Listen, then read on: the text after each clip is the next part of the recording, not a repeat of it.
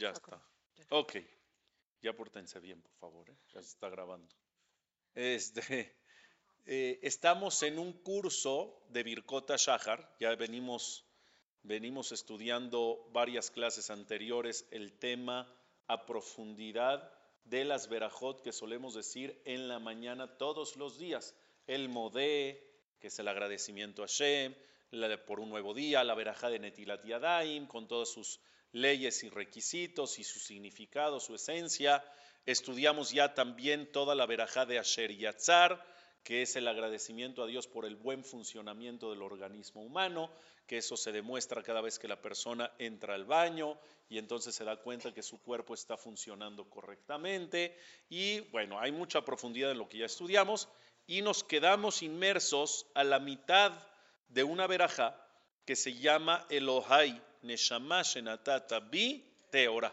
Ahí estamos en esa veraja, donde ya hablamos que esta veraja ya no es por el cuerpo, ya no es una gratitud a Dios por el cuerpo, sino es una gratitud a Dios por el alma. Le agradecemos a Dios por el alma que nos dio y estuvimos hablando que va primero la del cuerpo y después la del alma para darnos a entender y darnos la reflexión de que el cuerpo también importa no nada más el alma. Así como tienes que proteger el alma, nutrir el alma, también hay que proteger, cuidar y nutrir al cuerpo. No puedes hacer cosas que dañen a tu cuerpo en vida y después de vida se trata al cuerpo con dignidad. Por eso hablamos de los tatuajes. ¿Se acuerdan que no puede una persona marcar su cuerpo con tatuajes porque el cuerpo es kadosh, el cuerpo es sagrado? Y ya hablamos mucho sobre ese tema. Pero hoy me voy a enfocar a hablar sobre la profundidad que tiene el alma de la persona, que a fin de cuentas la verajá de Elohai Neshama es lo que representa el agradecimiento a Dios por el alma que tenemos. Todos los seres humanos estamos compuestos de cuerpo y alma. Mi pregunta hacia ustedes el día de hoy, con eso inicio la clase, es si las almas son iguales o son distintas. Son diferentes, claro. Tú tienes un alma y yo tengo alma. No todos somos una misma Neshama. No todos somos una misma alma. Cada quien tiene su propia alma. Mi pregunta es, en esas almas que cada uno tiene independientes, si son almas iguales o son almas distintas. ¿Tu alma es igual que la mía o son diferentes? Es el mismo origen. Es el mismo origen, dice Jemmy, tienen que ser iguales, pero ¿tú cómo te llamas? Jessica dice que son distintas. No, estoy, no tenemos la misma Neshama. ¿Qué opinan ustedes? Es decir, tú dices, el origen es el mismo, en origen es la misma alma, pero después se va transformando según qué. Almas viejas, almas nuevas. Ok, vamos a hablar de eso. ¿Existe eso o no? Almas viejas, almas nuevas. Bueno, pues para eso estamos aquí el día de hoy, para aprender todo eso y más. A ver, les voy a decir la realidad. Las dos diferencias más marcadas que existen según la Torah entre almas son diferencia de almas de hombre y de mujer. Ni mejor ni peor, simplemente diferentes. El alma de un hombre y el alma de una mujer no están constituidas de la misma forma, no están codificadas de la misma manera. Las almas de hombre son unas y las almas de mujer son otras. Esa es la primera diferencia marcada, grande que encontramos y ahorita lo vamos a comprobar. La segunda diferencia que existen entre las almas es entre almas judías y almas no judías. El alma judía es una y el alma no judía es otra. ¿Los no judíos tienen alma o no? Claro que tienen alma, por eso tienen vida. Sin embargo, no está constituida de la misma forma el alma de un judío que el alma de un no judío. ¿Estamos?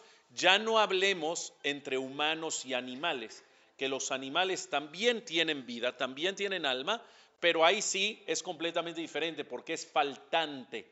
Es decir, el alma de todos los humanos se constituye de cinco partes principales y el alma de los animales ni siquiera llega a esas cinco partes. Tienen alma, pero no tienen la completitud del alma como la de un humano.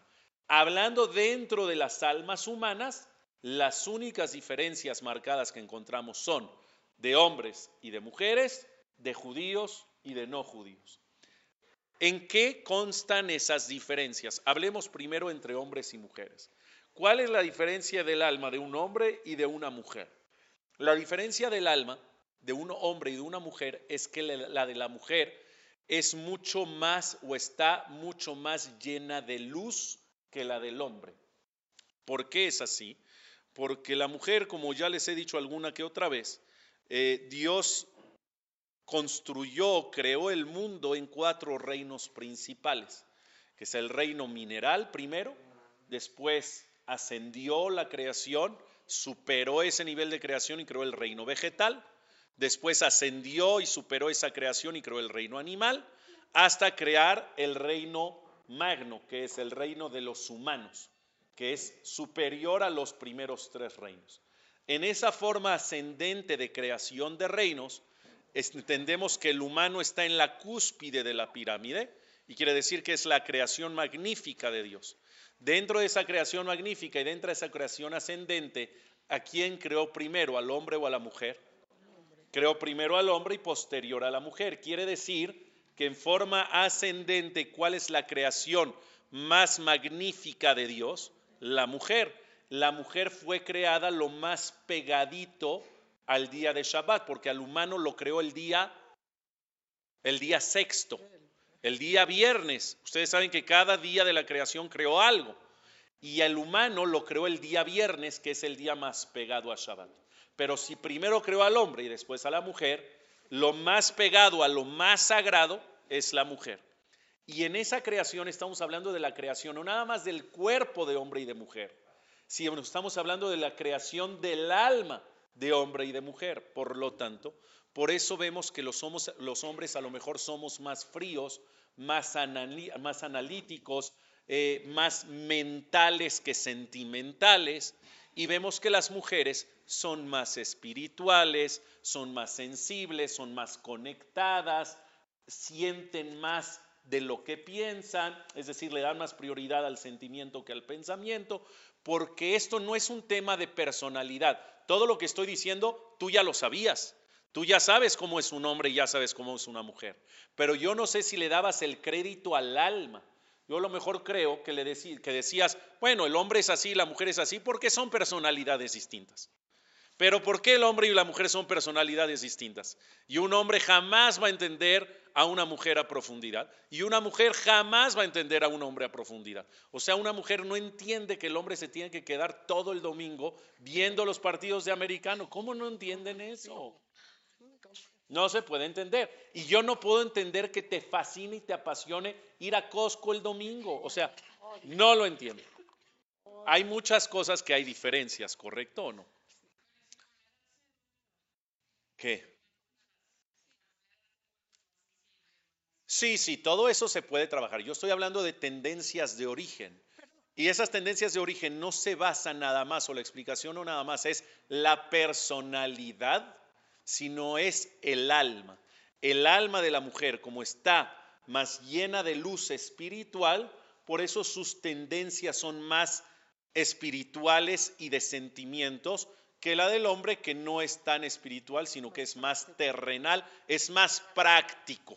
Yo, por ejemplo, cuando vienen hombres conmigo a, consultarme algo, es muy práctico. ¿Por qué es muy práctico? Me hacen la pregunta en 30 segundos, la respuesta en un minuto. Muchas gracias, jaja. Ahí nos vemos, quedó todo claro. Y cuando a veces vienen mujeres conmigo, de repente me platican y me hablan, aparte de que lloran, pero no me empiezan a contar que el abuelito y que después el hermano de la prima, de la tía y no sé qué. Ah, y entonces ya le dije, ya me confundí. O sea, entonces ¿cuál, entonces, ¿cuál era la pregunta? Porque todo cuenta. Para el hombre es como más práctico y, y para la mujer es todo cuenta. Si, por ejemplo, mi esposa va a parar a los niños al camión y el camión pasa a 6.50 de la mañana, ¿a qué horas para los niños? A las 6. Pues a las 6 los para porque los viste, les da el besito, platica, les hace así rollito un ratito de aquí a que se despierta y de que se tienen que ir peinados y con gel y bien fajadito y, y tiene que tomar su leche antes. Pues, ¿Cómo se va a ir sin leche? No, su leche y calientita si hace frío, entonces hay que meterla al micro. Entonces, si se van 6.50, a las 6 de la mañana los niños tienen que estar parados. En mi caso, cuando a mí me toca parar a los niños, que yo los paro a mis hijos a la escuela, se van 6.50. ¿A qué horas los paro? 6.40. Yo tengo mi celular. A ver, ve la alarma de mi celular para que vean que no miento. 6.50 pasa el camión y la alarma. ¿Dónde están las alarmas? A ver, Jamie va.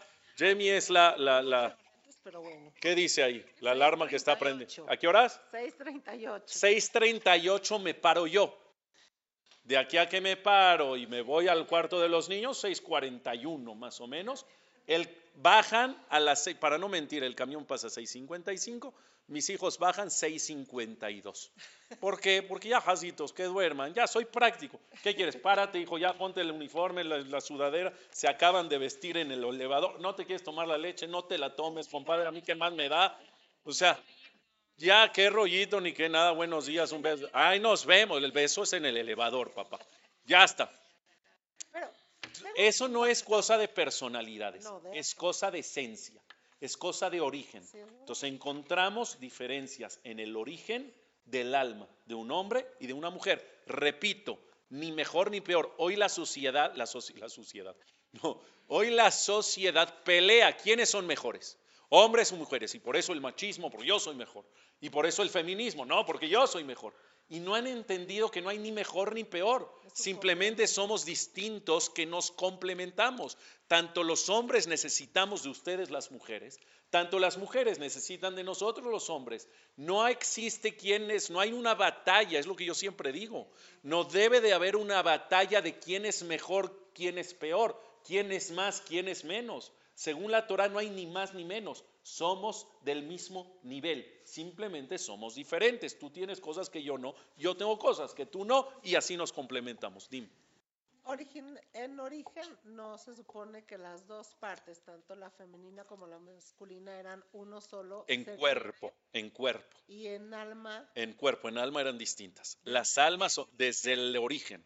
Almas codificadas Dios tiene de hombres y de mujeres. Lo que tú sabes que estaban fusionados eran los cuerpos. Habían en, en la creación misma y Dios rectificó. Tengo una, tengo una clase completa que se llama Los errores de la creación. sí, sí. la- Está padrísima. Sí. Eh, en, una de, en una de esas, uno de esos errores de la creación, porque Hashem no tiene errores, pero quiso darnos a entender cómo cuando la persona erra y se equivoca, tiene que rectificar, es de que en origen el humano era dos versiones, frente y tras, es decir, hombre y mujer en un solo cuerpo, nada más que la parte del frente y la parte trasera, o un solo cuerpo con dos cabezas, de hombre y de mujer. Ya después dijo Hashem, ¿sabes qué? No, está muy extraterrestre ese asunto, mejor cada quien con su cuerpito, cada quien con su cabecita, todos independientes y ya está. Pero era en temas físicos, no en temas espirituales. En temas de alma, desde el origen son distintas. Esos son. Exacto, lo que era la siguiente. No, no, no, no, eso es un error. Eso es un error. Eso es un error. Te voy a decir que sí es cierto, eh, eh, que a lo mejor por eso se confunde. En la Kabbalah el Arizal eh, dice lo siguiente, que las almas no son iguales, no son iguales, no es que es una misma alma cuando se casan, no, no, no. Es de que las almas son mitades. ¿Conoces a Fey? Tú mi complemento, mi mediana. Yo soy de tiempos de Fey. Bueno, eh, ¿todavía canta? Ya no. creo. Bueno, yo me, me, me encantaban las canciones de Fe y era así súper fresísima y terrible. Pero bueno, ¿eso de la media naranja es un concepto cursi de la sociedad o de verdad existe? Ay, eres mi media naranja. Está cursi. Eres mi otra mitad. Wow, wow. Pero sí son Está cursi. ¿O es real? ¿Es real? Sí, el Arizal dice que las almas vienen al mundo por mitades. ¿Qué quiere decir que vienen por mitades? Que tú eres mitad de Neshama y tu marido es mitad de Neshama. Mitad de Neshama él de una forma codificada masculina y mitad de Neshama tuya codificada femenina. Y en el momento que se casan, y particularmente la verdad de Larizal dice cada vez que tienen intimidad la pareja, lo que, lo que se fusiona no solamente son los cuerpos, sino la sensación tan grande cuando existe amor en la pareja y tienen relaciones íntimas, lo que se llega a fusionar son las almas, esta mitad de alma y esta mitad de alma que se conectan y como una pieza de rompecabezas se embonan, se siente una sensación muy cañona, no solamente física de fusionar cuerpos, sino espiritual de conectar almas y por eso la sensación es tan grande. Lo que quiero decir es que no es que sean que no es que sean la misma alma, sino que cada quien tiene su mitad de alma y se convierten en una sola fusionada con mi parte de hombre y tu parte de mujer. ¿Está claro? Eh, muy buena pregunta, dependiendo. no, no, dependiendo. Te voy, a, te voy a contestar. Es muy buena pregunta. Para que quede claro, si ellos, si esta pareja que se divorció se casó con todo el entorno correcto, es decir, todo se veía bien. Baruch Hashem no había ningún problema y todo, y al final fracasó la relación, es libre albedrío. No quiere decir que no era su otra mitad era su otra mitad y eran los elegidos para estar juntos, Dios los eligió para vivir juntos y ellos con su libre albedrío echaron a perder ese destino. Existe ese concepto de que la culpa es mía, no es de Dios, no es que Dios se equivocó. Sí somos mitad y mitad, nada más que hicimos cosas o dejamos de hacer cosas para que la relación fructifique y fracasamos la relación. Pero si era una pareja que desde antes de casados se veía que no se tenían que casar. ¿Cuántos casos se veía que, por favorcito, dile que no se case? Tengo, no, espérame, ¿qué pregunta? Estoy a la mitad, ya me enojé. Es que, es que, es que un caso donde yo, a ver, yo he descomprometido parejas antes de la boda, a semanas de la boda, y he llegado feliz a mi casa como un triunfo de decirle a Andrea, se descomprometieron. ¿Por qué? Porque sé que ese matrimonio estaba destinado al fracaso. Se ve luego, luego. Una vez me habló un jajam y me dijo, ¿cómo? ¿Cómo no salvaste la relación? ¿Cómo no hiciste que se casen? Y mi frase fue, y me dio toda la razón, mi frase fue, no siempre que se descomprometen, quiere decir que es un fracaso. A veces es un triunfo. Y este caso que tú me estás reclamando, tú no sabes, yo estuve adentro. Este caso es un triunfo. Y yo estoy feliz que se descomprometieron. Entonces, Grace, en casos donde se ve a leguas, que ya hay una relación desquebrajada, que, que hay problemas profundos, que de verdad no se tienen que casar, y con todo y todo no hacen caso y se casan, por presión social, porque cómo puede ser antes de la boda una semana me voy a descomprometer, etcétera. Y se atreven a casarse y a la de Dios decir, bueno, pues ojalá que Dios nos ayude a ver si sí o si no. Y al final fracasa, ahí sí para que veas no eran media naranja. Porque desde antes se veía que no y Dios te mandó señales para que no.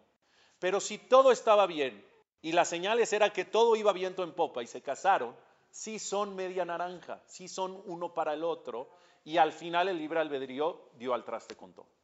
¿Quedó clara la explicación?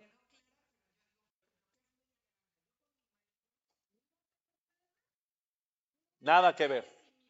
Sí, sí, sí, sí.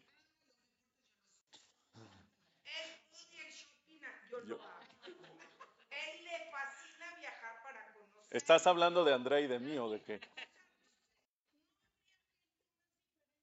Ah, Felizmente casados, Baruch Hashem. Es que cuando hablo de media naranja es una equivocación. Cuando yo hablo de media naranja no hablo de que sean iguales. Grace, no hablo de que sean almas gemelas. No, no, no, no. Cuando yo hablo de media naranja es que a pesar de sus diferencias saben complementarse perfectamente bien. Que lo que a ti te falta él lo tiene, que lo que él no tiene a ti te sobra, etcétera. mi media naranja es no buscar a alguien igualito a mí. Porque muchas veces al revés, cuando son igualitos es cuando más se matan. Entonces, media naranja es un concepto mucho más espiritual y aunque sean diferentes, se complementan y claro que es tu otra mitad, aún con esas diferencias. ¿Está bien? El segundo matrimonio está escrito que, eh, eh, a ver, en la Gemara existe que existe un zibug rishon. Zibug rishon quiere decir el primer matrimonio es elegido por Dios. Y el zibug sheni también está estipulado que es elegido por Dios, nada más que los factores para, para la elección de Dios de esa pareja para ti ya son factores diferentes. Es decir, los factores que Dios pone en la mesa para escoger esa segunda pareja son distintas, pero también la segunda pareja, también el segundo matrimonio, ya sea Dios no lo quiera por viudez o por divorcio, existe que ese matrimonio es elegido por Dios y también tienes una segunda media naranja. O sea, puedes tener varias medias naranjas en el mundo. No, real, no, no. A Sumi no le va a gustar tu comentario. Yo creo que sí, ¿no? Sí, no varias, por lo menos dos. Por lo menos dos. Dos. Lo que está escrito en la Gemara es que son dos. Que no se tenga que usar la segunda nunca, pero sí existe alguien más, vamos a decir. Para. Dime, Jessica. Mm, muy bien, a eso yo quería llegar con la prueba. A eso yo quería llegar. Muy bien, Jessica, qué bien estudias. Escucha esto. Yo hablaba de que las almas de los hombres y las mujeres son distintas. Y entonces por eso empezamos a ver diferentes tipos de personalidades muy marcadas entre hombres y mujeres. Sin embargo, la prueba más contundente que es allá donde iba, es la que dice Jessica, donde la alajá dice así de claro. A ver, hay una parte en la Torá, que si mal no recuerdo está en Perashat Kedoshim, que dice, Lo ilbash geber simblat isha, velo ye al isha simblat geber. Quiere decir, un hombre no puede vestir prendas de mujeres. O sea, yo no puedo ahorita ponerme un top, una blusa, eh, una falda. No, hijo, ¿qué te pasa? No se puede. Haram de la Torah. Y una mujer no debe de usar prendas de hombres, no debe vestir prendas de hombres. Por eso hay mucha polémica en el tema de los accesorios. Los hombres, por ejemplo, más black power, llamémosle así, no usan anillos, no usan aretes, no usan... Yo no uso anillos. Entonces, pulseras, collares, etcétera, son accesorios originalmente de mujer que un hombre no podría usar. Sin embargo, la alajá ha visto que el anillo y que a lo mejor el dije o lo que sea ya también se estipula como de hombre o los pantalones de mujer, que siempre los pantalones fueron de hombre, pero los pantalones de mujer ya existen pantalones de mujer que son diferentes, entonces como que se va permitiendo, pero hay algunos que todavía como que dicen, yo me cuido de eso, está bien y es respetable. Lo que quiero decir es que sí existe una alhaja de que no se viste el hombre de mujer y no se viste la mujer de hombre. Ya. Ese es en el terreno práctico alágico. Pero cuando llega la Kabbalah, la Kabbalah profundiza en ese versículo y dice, no nada más estamos hablando en el terreno práctico alágico. Ese versículo habla de manera más profunda a nivel alma. La vestimenta del alma es el cuerpo. Y lo que dice que un hombre no se viste de mujer y una mujer no se viste de hombre se refiere al alma. Que un alma femenina no va a estar vestida de hombre, que el cuerpo sea de hombre. Y un alma masculina, Dios no la va a vestir de mujer. Quiere decir, en términos más, más eh, entendibles, que cuando un alma reencarna, la reencarnación ya les expliqué que es la misma alma que viene en una vida distinta, en un cuerpo distinto, el alma femenina va a un cuerpo de mujer forzosamente y el alma masculina reencarna en un cuerpo de hombre forzosamente. Si existe este concepto que almas de mujeres reencarnan en cuerpos de mujeres y almas de hombres reencarnan en cuerpos de hombres, pues esa es la prueba más contundente que existen diferencias entre almas de mujer y almas de hombres. Hay almas de mujeres y hay almas de hombres. No son las mismas. ¿Está clarísimo o no? ¿Por qué me ves así? No, porque estoy pensando en algo que no Ah. quiero preguntar. Luego Sí, no lo preguntes porque se está grabando. Ya sé a dónde vas. Ya sé, ya sé a dónde vas. Ya sé a dónde vas.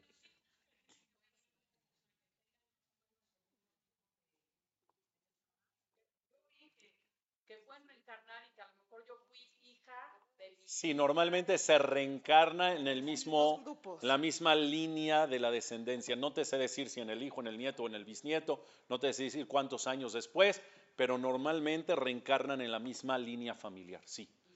Sí, pero siendo mujer. O sea, que si te gusta ser mujer, vas a ser mujer siempre. Ay, Baruch Hashem, que voy a ser hombre. Imagínate los domingos sin NFL. Shema Israel. ¿Cómo le hacen? Uf, los tacones. Shema Israel. ¿Eh? Eh, sí, sí, sí, sí. Sí, sí, sí, sí. Judíos en judíos. Sí, sí, sí. Sí, sí. A menos que, pero el a menos que te lo digo después de grabación. Esa. A ver, escúchenme bien. Bueno, esa es la diferencia entre hombres y mujeres entre Neshamot. Dijimos que la otra diferencia marcada entre Neshamot, entre almas, son entre judíos y no judíos. Y entonces la prueba también es esa, Grace, de que almas de judíos reencarnan en judíos y almas goys reencarnan en goys. Quiere decir que hay almas judías y almas no judías. ¿En qué se basa la diferencia? Porque ya vimos entre hombres y mujeres cuáles son las diferencias que desencadena el alma. ¿Cuáles son las diferencias que desencadena el alma de un judío al alma de un no judío? ¿Qué diferencias marcadas ves en el día a día? Y las diferencias son que la Gemara dice que el alma de un judío es mucho más inquieta, es mucho más intensa, tiene un chip que no te deja quedarte quieto. Y el alma no judía es más pasiva, es más tranquila, más pasiva, quiero decir. Ya esa pasividad y esa inquietud habrá que canalizarla para bien en diferentes aspectos y en diferentes escenarios de la vida. Pero, por ejemplo, para darles un ejemplo, si tú estás en un banco, ¿está bien? Hay quincena, Banorte. Uh, Barminan. 50 personas, dos cajeras. Sabes que vas para rato, pero ni modo, tienes que cobrar la quincena, entonces tienes que estar ahí. O sea, no hay que se me va, tengo ni modo, tengo que esperar. Y de esas 50 personas, 49 son goys y uno es Yehudi. ¿Cómo te das cuenta? Está leyendo algo. Te voy a decir, El- los 49 goim, ya no hay fila porque ya no esperan parados, porque ya no hay fila. Baruch Hashem, ya hicieron los bancos un sistema donde por lo menos si te hacen esperar, te hacen esperar sentados. Eso está buenísimo. Pero tú ves esto. El goy está así.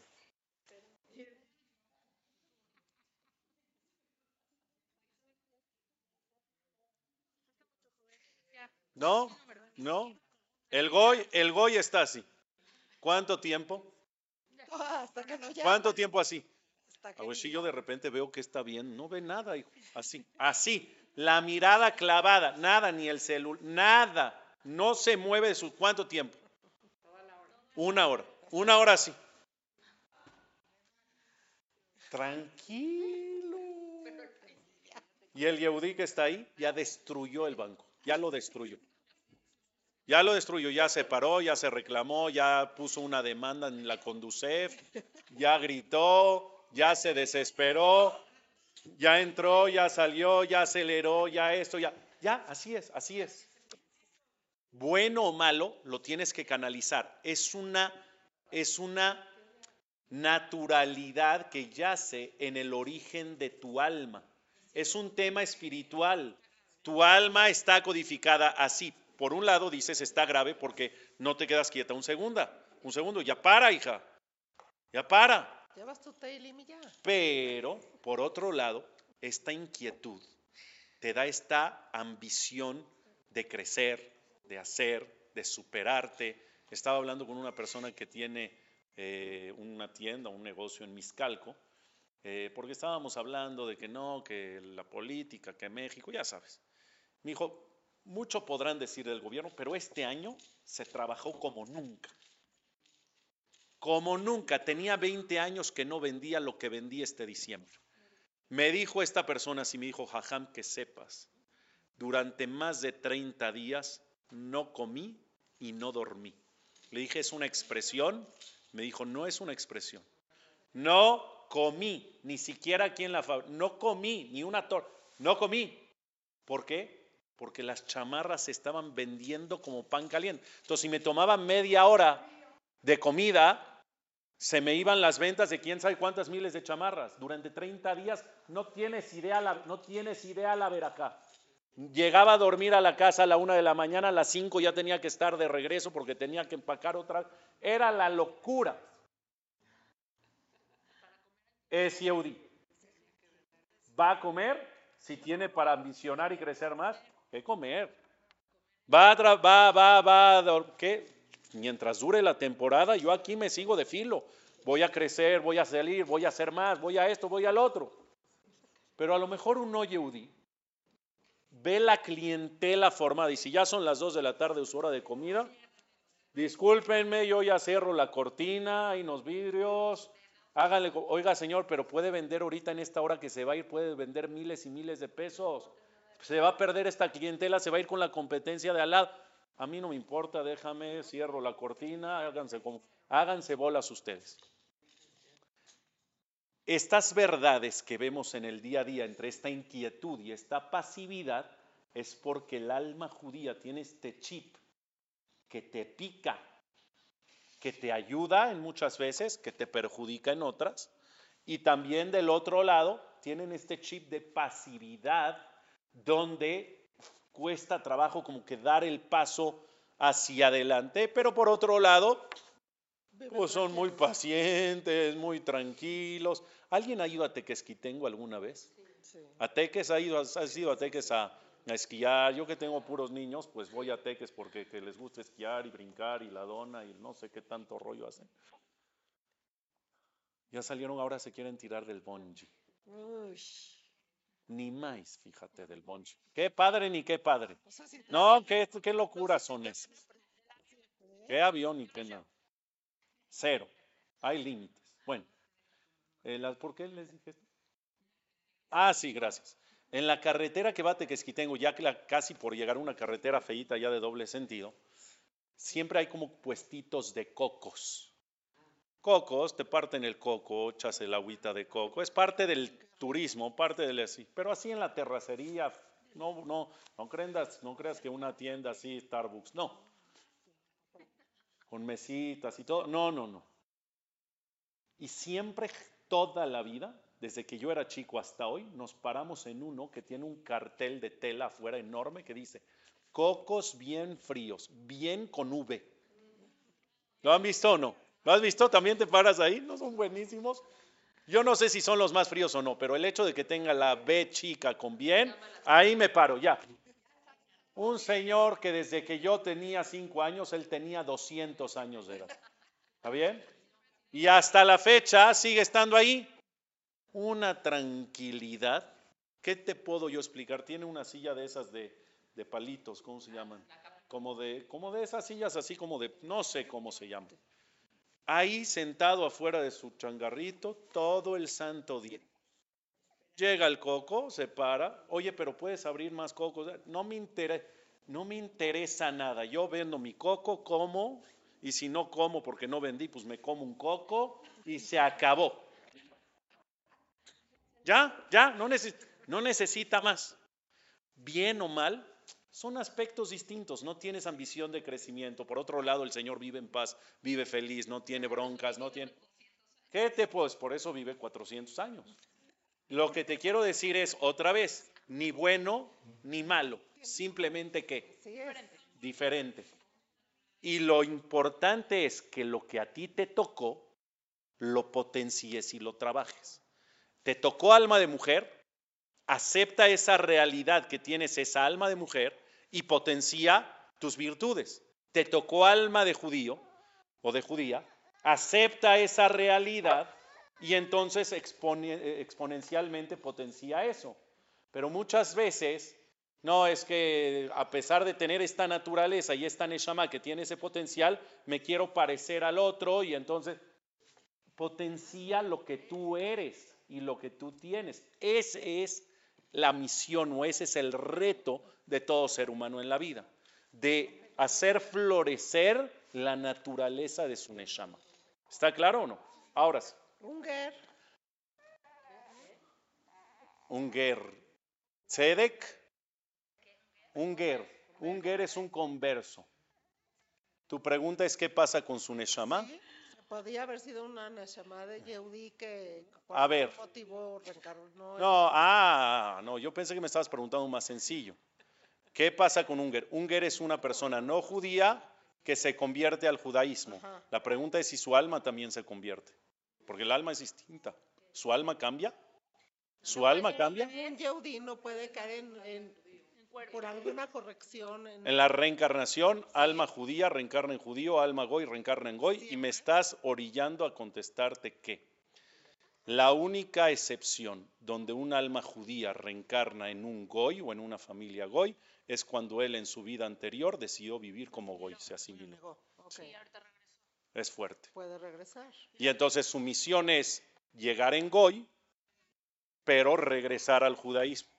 Sí, sí puede. Por eso hay muchos goim que tienen como que este Sí. nexo, esta conexión, porque puede ser que en su vida anterior tenían alma judía y tuvieron que reencarnar en Goy por su pecado. ¿Qué es mixto entre Sham y mixto? Por eso, eso, eso es asimilación. Eso es, si, un, si una persona se asimila y se casa un hombre con una Goya, si Dios decide que reencarne, puede reencarnar en Goy. Está fuerte. No, los hijos tienen su... depende, si la mamá es Goy, tienen Neshama Goy, son Goyim. Si la mamá es Yehudí, el papá es Goy, tienen Neshama Yehudí el hijo, 100%. 100%. Y entonces 100%. el, el otro caso, ¿Eh? un goy que, que- se convirtió al judaísmo, que su Neshama no era judía. Un Goy que se convirtió al judaísmo. Sí, La pregunta es si se convierte es un Neshama. Sí, Eso es lo que quiero explicar. Está escrito que uno de los rituales, una de las partes para poder hacer una conversión fundamental es la tevilá. Y la tevilá, muchas personas a lo mejor no lo entienden y no creo poderlo explicar en 10 minutos, pero la tevilá es un rito espiritual que hace cambios a nivel espiritual. La tevilá no es un rito a nivel material que cambia de sucio a limpio. Porque de hecho, te puedes meter a la tevilá recién bañada, 100%, 100% limpia. Y entonces, ¿qué me va a cambiar de limpia a limpia? No, sí se siente algo. Los términos en las aguas de la tevilá no son sucio y limpio son puro e impuro, que son completamente conceptos diferentes, que son conceptos espirituales. Lo que quiero decir es que cada vez que la persona se mete a la tevila, tanto hombres como mujeres, o un ger, que es parte del proceso de la conversión, meterse a la tevila, es que tinok anolad. ¿Qué quiere decir que tinok alo- anolad? Es como un bebé que vuelve a nacer. Un bebé que vuelve a nacer, Neshama nueva. ¿Qué quiere decir Neshama nueva? Que su Neshama cambia. ¿Qué quiere decir? Que el Ger entra con una Neshama de Goy y al salir tiene una Neshama nueva. Su Neshama cambia.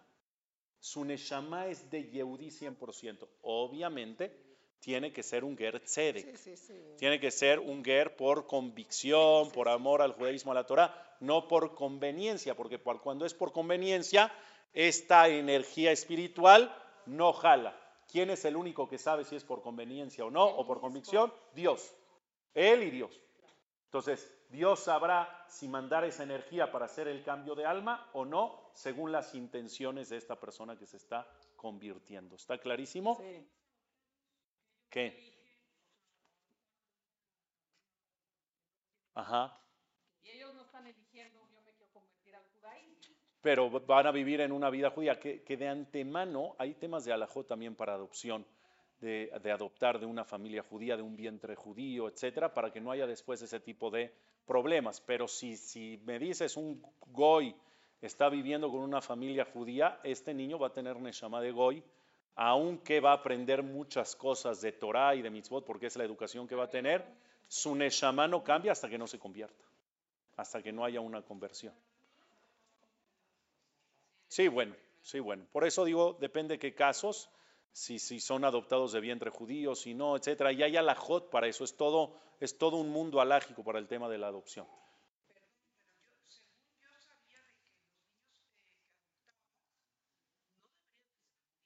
Sí, sí.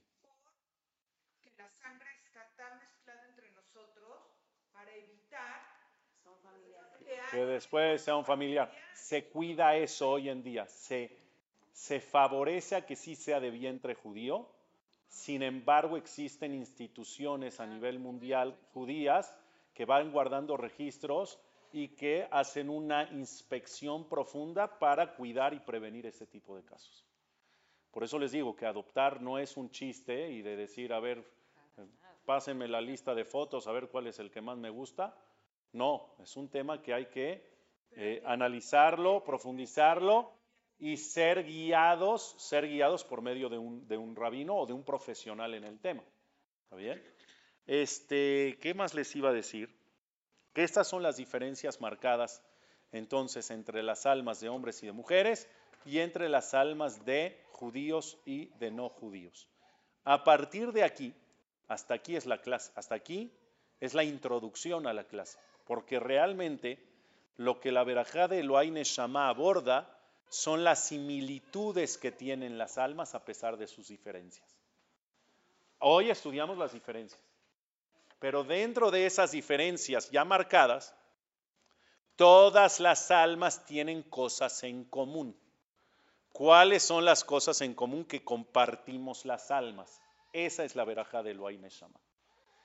Les digo la primera, y si ya no me da tiempo, bueno.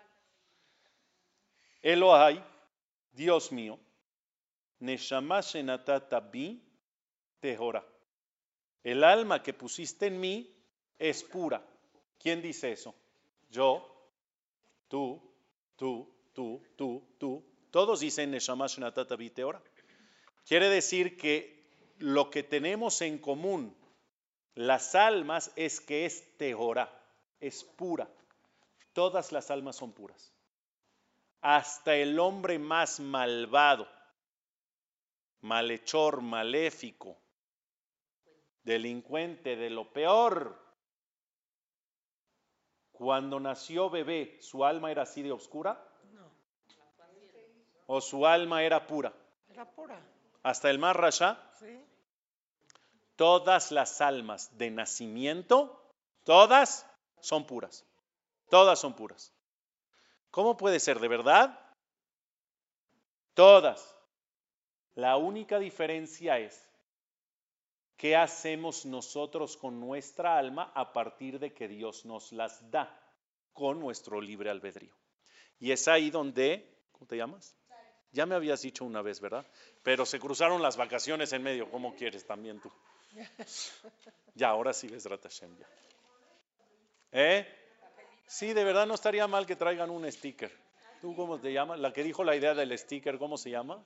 Terry, así cierto. Oye, eh, sí, bueno. Ahí sí, si no me sabría tu nombre, sí, Shema Israel. Shema Israel. Oye, eh, Jackie, tú dijiste al principio de la clase que las almas pueden ser iguales, pero después se hacen diferentes. Y es aquí donde llego. Porque sí, todas las almas son puras, todas compartimos esa pureza, pero conforme pasa el tiempo, los años, la vida, se van haciendo diferentes. ¿En qué aspecto? O la pules o la ensucias. O la pules y la haces brillar intensamente, o la opacas y la oscureces por medio de No, lo que vives, lo que vives. lo que haces. No sé, es que justo es un tema que me ha estado pesando mucho a mí. ¿eh? De las acciones, dices. Pecados son las acciones. Yo creo que tiene que ver lo que, lo que te toca vivir, en dónde te toca nacer también. Y las Pero el alma, el alma, tomas. ah, las decisiones. Entonces Pero a escuchen, veces no tienes opción de pensar. se los voy a dejar votando para que lo vayan pensando de aquí a la semana que viene y la semana que viene lo vamos desmenuzando. Pero lo que afecta positiva o negativamente a tu neshama para brillarla o para opacarla son los pensamientos, las acciones, lo que ves, lo que escuchas, lo que comes, es decir, lo que sale de tu boca y lo que entra a tu boca. Esas son las cosas que en mayor porcentaje hacen una afectación directa a la Neshama de manera positiva o de manera negativa, es decir, para el lado bueno o para el lado malo.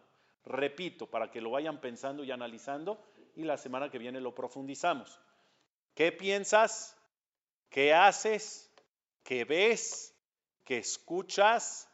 ¿Qué entra y qué sale de tu boca? Nos vemos el próximo miércoles. Gracias.